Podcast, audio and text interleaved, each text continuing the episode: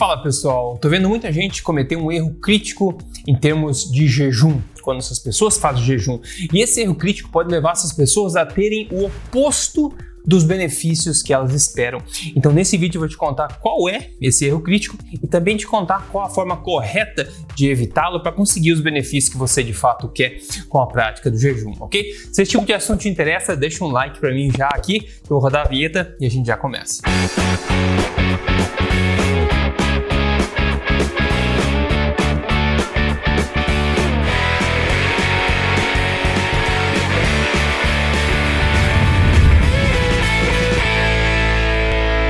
Tudo bem, pessoal? Rodrigo Pulessa aqui, especialista em ciência nutricional, também autor do livro best-seller Este Não É Mais Um Livro de Dieta.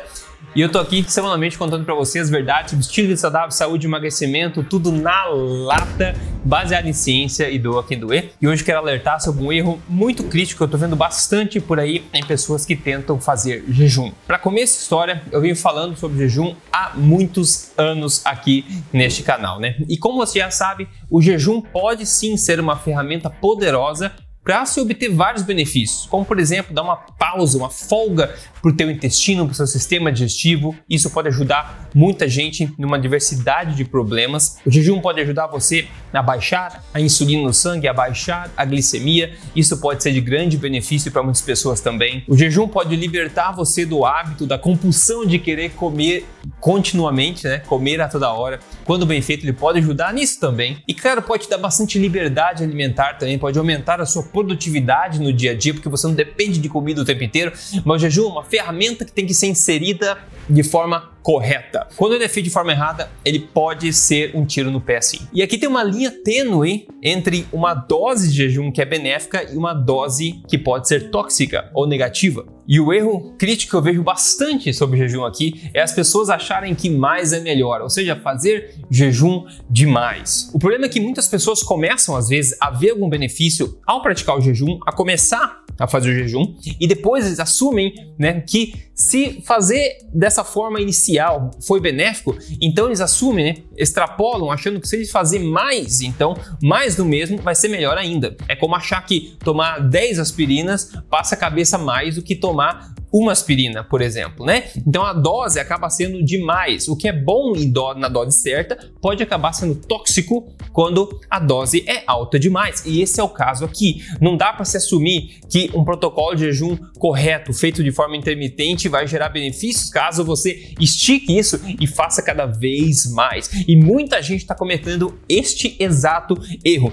E o risco, os riscos que você está correndo quando você faz isso são muito altos e não não valem a pena. Quer ver só? O jejum pode levar você a obter resultados contrários àqueles que você quer. Tem pessoas que ficam, a pulam uma, uma refeição, depois começa a pular um dia, depois fica alguns dias sem comer. Algumas pessoas ficam semanas sem comer, pessoas que eu conheço que ficam semanas sem comer. O que, que isso acarreta? Uma, uma série de malefícios que você com certeza não quer. Primeira coisa é que você acaba gerando uma relação doentia com a comida. Você começa de forma meio subliminar no seu cérebro achar que quando você come, você está fazendo mal para você. Quando você come, você vai começar a engordar com aquilo que você come. Você cria uma relação doente com a comida. E nos alimentar é um hábito que faz parte do dia a dia, vai fazer parte do nosso dia a dia até o fim da nossa vida. Então, se a gente cria uma relação doentia com a alimentação, a gente está criando problema para nós mesmos. E quem já fez jejum e começou a esticar, começou a fazer mais, cada vez mais, sabe do que eu estou falando. Você começa a criar uma relação doentia com a comida, achando que quando você come você está fazendo mal para você, e isso, claro, não vai dar em coisa boa. Ainda, o jejum exagerado pode acarretar em maior dificuldade para emagrecimento, que é o oposto que você quer. Muita gente começa a fazer para emagrecer, mas quando você começa a fazer demais, isso pode acarretar numa maior dificuldade para emagrecimento.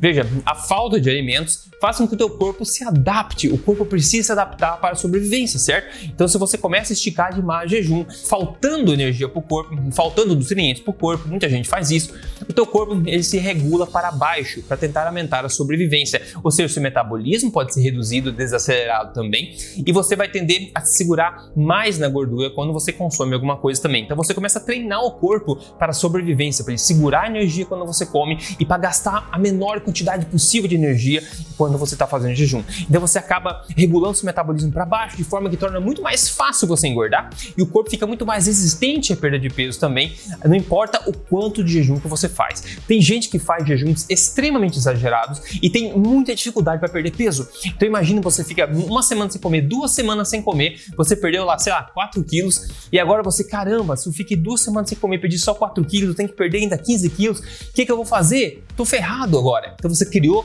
essa relação doentia com a comida e você regulou o seu organismo para ser tão resistente assim a perder peso. A perda de peso, quando é feita de forma correta, não exige de forma alguma um jejum prolongado e a ideia é que você faça pequenas modificações na sua alimentação e você consiga perder bastante peso de forma mais rápida e natural. Agora, quando você vai nesse caminho do jejum exagerado, você cria uma dificuldade enorme para conseguir emagrecer. E eu tenho certeza que não é isso que você quer, então cuidado. E por último, você cria uma prisão para você, ao, oposto da liberdade que falei que o jejum, quando feito corretamente, pode dar. Você cria uma prisão para você. Essa relação doentia com a comida, essa, essa impressão de que você tem que comer cada vez menos agora, que cada vez mais você tem dificuldade para perder peso, então tem que fazer cada vez mais jejum, cada vez comer menos. Você cria uma prisão para você. Eu tenho certeza que você não quer viver nessa prisão, você quer uma liberdade. E tudo isso e muitas outras coisas negativas podem acarretar simplesmente desse erro crítico, que é assumir que jejum é bom, então mais jejum é melhor. Isso é uma falácia. E por último, jejum é um estresse ao corpo. Você está forçando o corpo